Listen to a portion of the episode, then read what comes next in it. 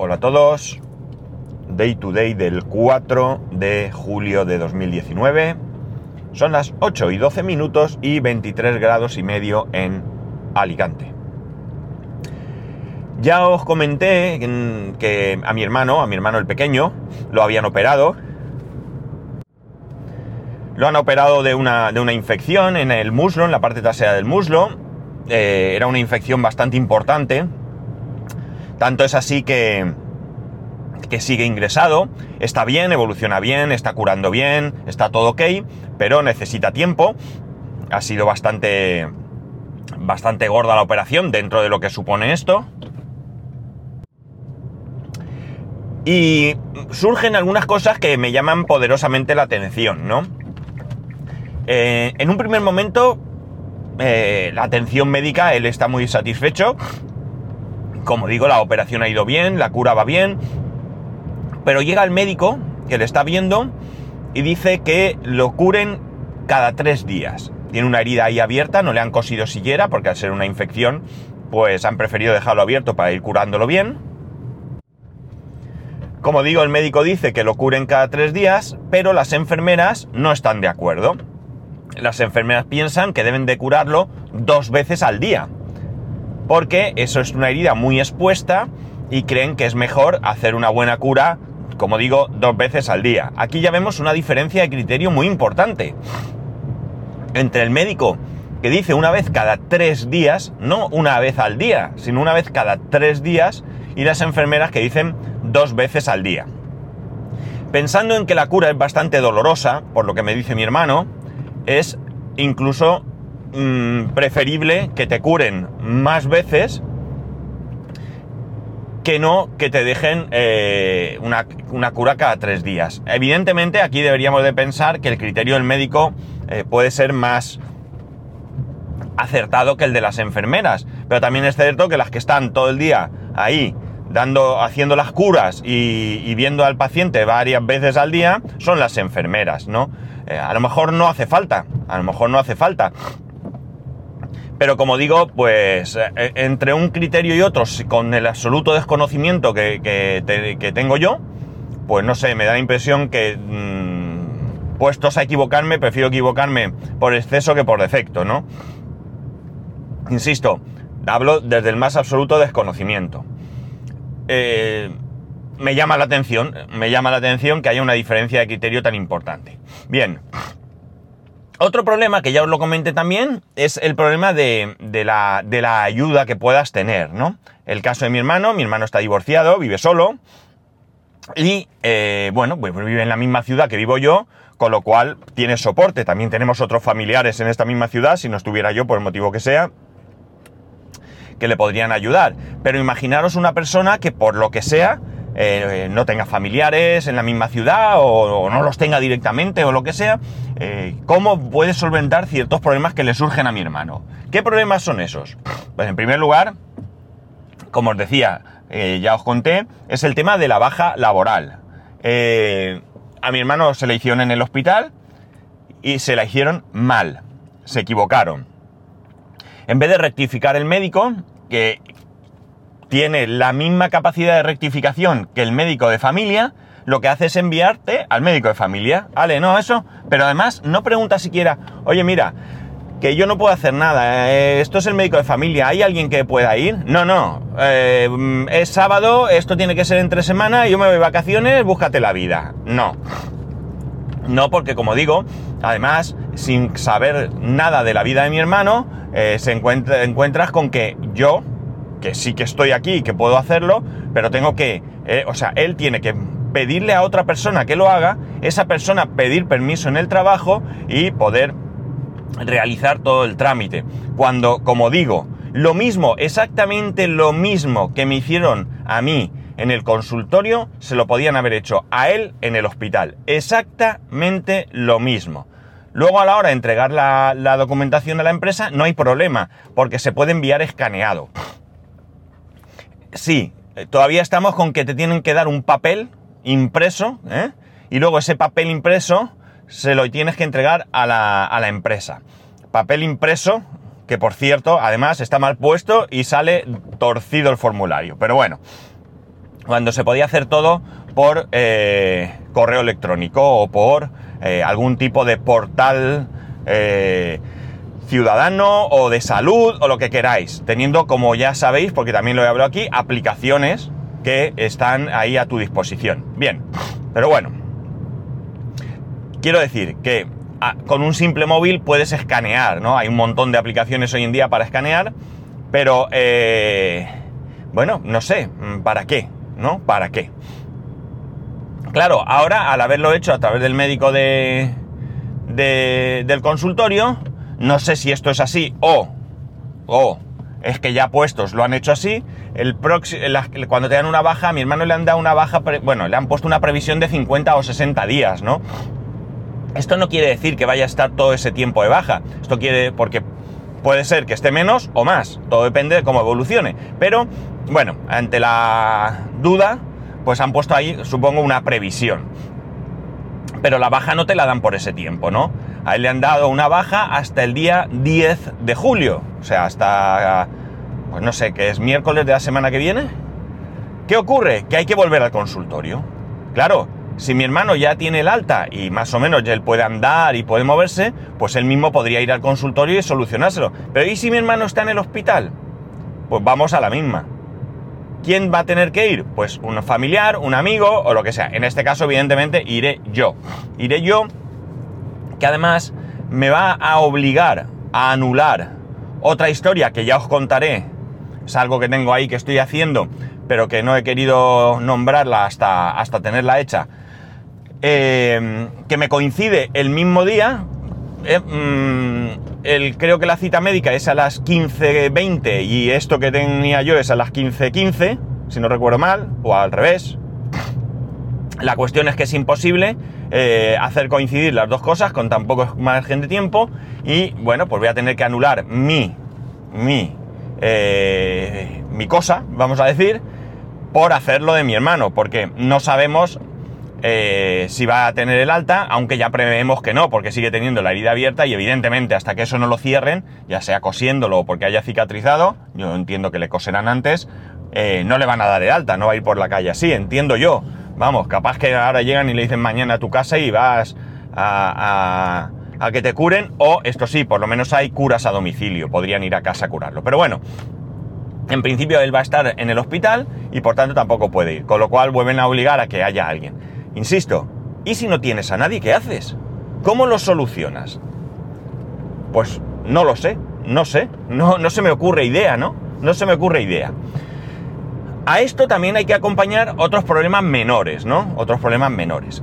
Mi hermano, por la situación en el que está y por el sitio donde tiene la, operación, pues va con una de estas típicas batas que se te ve el culo. Y eh, bueno, pues va en calzoncillos, ¿no? Le han dicho que, que tiene que llevar calzoncillos, eh, boxer, 100% algodón, eh, que no aprieten, etcétera, etcétera. Con lo cual, eh, el otro día me dijo que, bueno, él, tenía, se había llevado ya en previsión al hospital, él se había llevado dos o tres, o mi no, mi otro hermano que estuvo aquí el fin de semana le llevó dos o tres pares, ya se le habían terminado, ya estaban sucios. Entonces me pidió a mí que le comprara por facilidad y nada, yo fui a, al centro comercial, le compré un par de packs de, calzoncillos y me llevé los sucios para lavarlos. Eh, yo ya los tengo preparados para llevárselos hoy. Eh, y volver a llevarme, pues de los que ya tenga sucios, volver a lavárselos. Pero volvemos a lo mismo. ¿Y si no tienes a nadie? ¿Qué haces? ¿Vas con aquello al aire todo el día? Porque claro, no vas a llevar la misma ropa interior todos los días. Y no hay servicio de lavandería que yo sepa. ¿Vale? Que yo sepa, a lo mejor me sorprende y sí que hay, pero en principio que yo sepa no hay un servicio de lavandería. Lo debería de consultar, fíjate. Eso sí que a lo mejor es culpa mía. Pero bueno, en todo caso, eh, es, también un problema, ¿no? Es también un problema si no hay servicio de lavandería. Que ya digo, nosotros hemos dado, aquí ahora lo acabo de pensar, ¿vale? Yo estoy dando por hecho que no hay ese servicio de lavandería porque estoy yo para poder recoger y llevar la ropa. Pero, pero si no, si, si no lo hubiera, que a mí no me suena, eh, dime a mí qué puedes hacer. O sea, pues es un tema bastante, bastante eh, también importante, ¿no? Tienes que llevar ropa limpia. No puedes estar allí que has tenido una operación, que has tenido una infección, no puedes estar allí con eh, ropa sucia. no sé, evidentemente la bata esa se la cambian, eso sí, eso se la dan allí, esa bata la proporciona el hospital, de la misma manera que cambian las sábanas de la cama y todo lo que haya que hacer, pero la ropa interior no, no hay posibilidad. Entonces, pues si estuvieras solo, pues dime tú qué haces. Y todo esto, además, se agrava si en vez de ser un tío joven, pues es una persona mayor que viva sola, ¿no? Eh, sí es cierto que están los servicios sociales, pero ¿hasta qué punto va a ir el asistente social o como se llame? El trabajador social o no sé muy bien el, título, pero bueno, la persona que está por allí, hasta qué punto se puede encargar de todo esto. Yo diría que no entra dentro de sus funciones el lavarte la ropa, ¿verdad que no? Entonces, eh, no sé, veo carencias, si bien es cierto que a nivel, eh, mm, ¿cómo diría yo? Salud, ¿no? O a nivel médico, eh, va todo muy bien, ¿no? no hay queja, hay buenos facultativos, hay... Mm, personal enfermería muy capaz, etcétera, etcétera. Pero bueno, la cosa está complicada, ¿no? Otro tema, otro tema que es chungo, es el tema de la comida. Mi hermano es un tío grande, ¿vale? Es más grande que yo. Eh, es una persona que ha tenido sobrepeso muchos años. Perdió bastante, bastante peso, aunque quizás todavía podría perder un poquito más. Y resulta que cuando entra al hospital, le dicen que tiene el azúcar alto, ¿no? Vale, tiene el azúcar alto, le cascan dieta de diabético y ahí te pudras, ¿no? ¿Qué ocurre? Pues que para cenar, por ejemplo, le ponen, a ver que recuerde, una crema, una loncha de jamón york, una de queso y un yogur cero. Imagináis, ¿no? O sea, se queda mirando al norte, está pasando un hambre que flipas, pero que flipas. Porque el otro día le pusieron una tortilla francesa y no sé si iba de broma o en serio, pero empezó a poner unos mensajes en plan de, lo, estaba deseando, una tortilla, no sé qué. Es decir, a ver, yo creo que se puede dar una dieta apta para diabéticos sin que estos pasen hambre, porque para un diabético pasar hambre tampoco es bueno, tampoco es bueno. Daos cuenta que si además se está medicando, o le están medicando allí contra la diabetes, es muy probable mm, que pueda sufrir un bajón de azúcar. Vale, que está en el hospital, que, si puede tocar el timbre le van a atender, pero es que no se trata de eso, ¿no? Y esto es un ejemplo, las comidas son igual. Por la mañana le dan un vaso de leche y, un, y cinco galletas, creo que me dijo. o no, un bocadillo. Ah, no, no, no, me he confundido. Le dan un vaso de café con leche, que será de estos de polvos, evidentemente, eh, instantáneo.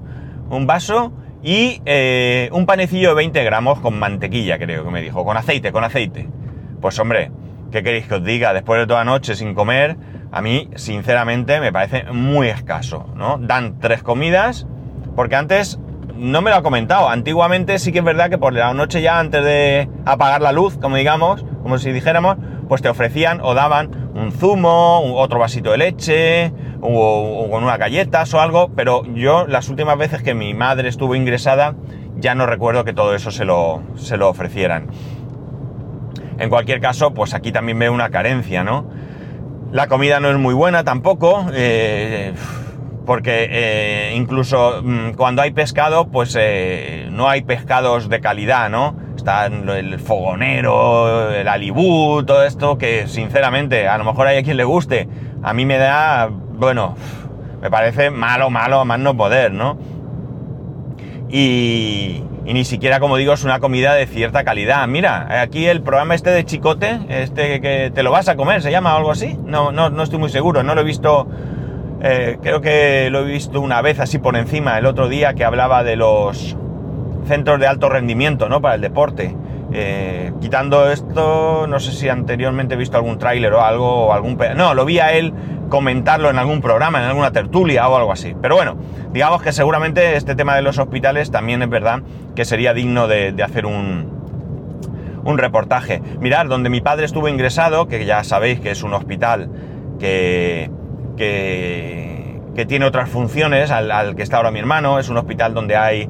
Eh, donde están ingresados enfermos crónicos de larga duración o personas que requieren cuidados paliativos, como era el caso de mi padre o así. No es, no es un hospital donde vayan a operarte, ¿no? No sé si hay quirófanos ni nada de eso. Hay médicos, evidentemente, hay enfermeras y enfermeros y demás, pero no, no es un sitio donde, donde vayan a operarte. Eh, bueno, pues allí la comida, siendo comida de hospital, pues no estaba nada mal. No estaba nada, nada mal. Se veía bien, buen aspecto, cantidad generosa, eh, mm, el olor era bueno, yo no comí nunca, pero bueno, mi padre, al final mi padre, pobre hombre, siete meses allí ingresado, pues acabó un poco harto, ¿no? Pero desde el primer momento, pues hablaba bastante bien de la comida y mi padre era muy especial para el tema de la comida, ¿eh?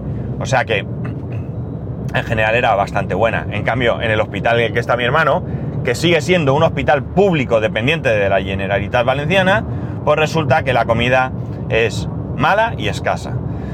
En fin, un desastre. La verdad es que es un desastre. Todo esto es a lo mejor, entre comillas, secundario. Mm, no lo digo entre comillas porque evidentemente la alimentación para nosotros, para cualquier ser vivo, es tremendamente importante. Y desde luego para una persona que esté eh, recuperándose de, una enfermedad o de una operación, pues también lo es. Por lo tanto, mm, por eso lo entrecomillo, ¿no?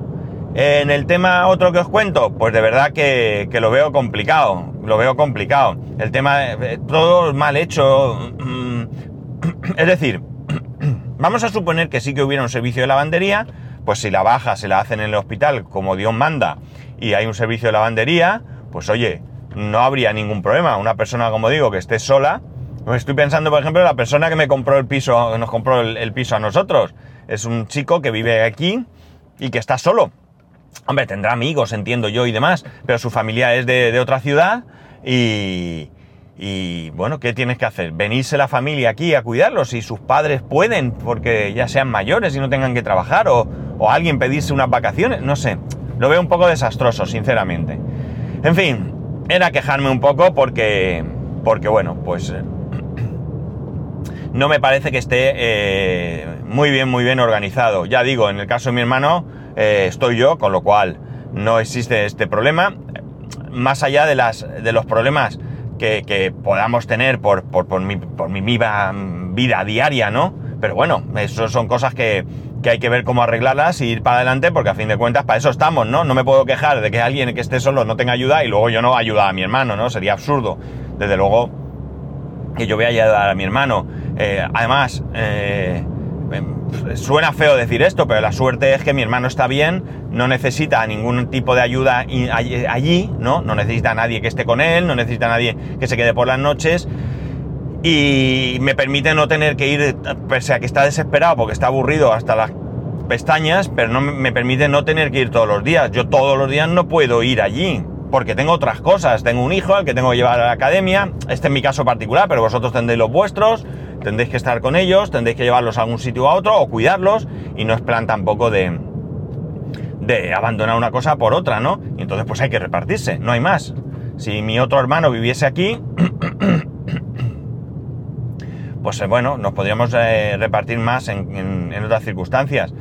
Pero bueno, ya digo, por suerte él no necesita que nadie esté allí, él se puede apañar, él puede ir solo al baño, él puede... Bueno, está bien, está consciente, es decir, no es una operación que le, que le, obliga a estar en cama sin moverse o, sin, o sedado o cualquier cosa, pero vuelvo a ver que hay otras circunstancias que son complicadas, ¿no? Eh, si habéis pasado por esto, pues vamos, yo pasé con mi madre, pasé con mi padre. La verdad es que en general, quitando contadas ocasiones, con mi padre no hubo que quedarse nunca de noche porque él, llegada la hora de dormir, se dormía ahí hasta el día siguiente. Y por la mañana, pues bueno, ya nos apañamos con una persona que nos ayudaba y tal. Y con mi madre sí que hubo que quedarse alguna noche, pero eran a lo mejor las primeras noches que, ingresaba, ¿no? lo mejor la primera noche pues te quedabas allí porque entre que llegaba, porque yo no sé, pero ya sabéis que a los niños les sube la fiebre por la tarde, pues también cuando uno está malo se pone peor por la tarde, ¿no? Y bueno, mi, madre normalmente pues la ingresaba cuando le pasaba algo y había que ir al hospital, era tarde-noche, y bueno, pues mientras estaba allí le hacían en urgencias las pruebas eh, pertinentes, decidían si ingresaba o no ingresaba y más, pues bueno, pues prácticamente pasaba toda la noche. Entonces, eh, bueno, pues estabas allí, ¿no? Pero mi madre pues tampoco necesitaba que nadie estuviera con ella eh, permanentemente allí. O sea que en ese aspecto pues lo hemos podido llevar un poquito mejor. Pero sí hay mucha gente que se tiene que quedar en los hospitales. Yo lo veo, lo oyes en el trabajo, ¿no? Pues esta noche me tengo que quedar y venir a trabajar y, bueno, pues es duro. Pero bueno, que evidentemente cuando nos toca hacerlo hay que hacerlo. Bueno, no me enrollo más. Que no sé cómo sean otras comunidades, no sé cómo funcionará en otras comunidades. Aquí funciona así. Mirad, esta mañana leía el encabezado, el titular de un artículo que ponía que hay unas algunas comunidades que no han salido de la crisis, eran tres o cuatro, no recuerdo más que la comunidad valenciana, qué triste, qué triste que todavía estemos algunas comunidades en crisis y más triste que sea la mía, ¿no? Pero bueno, en cualquier caso, eh, a ver si salimos de esta y, y a ver si tenemos unos... Ahora que está todo esto tan convulso, ¿no? O sea, nos hemos quejado durante años del bipartidismo y todo esto, pues a ver si ahora que esto está tan convulso, nos dedicamos a invertir más en estos aspectos tan tremendamente importantes que, que, tienen carencias para los ciudadanos, como son la sanidad, y, nos dejamos de, de otras estupideces. Ah, eso sí, muchos ya se han subido el sueldo, amigos. Muchos ya se han subido el sueldo. Pero bueno, en fin, no sé, ¿qué queréis que os diga? Pues nada, chicos, ya sabéis que podéis escribirme a arroba spascual, spascual arroba spascual.es, el resto de métodos de contacto en spascual.es barra contacto. Un saludo y nos escuchamos mañana.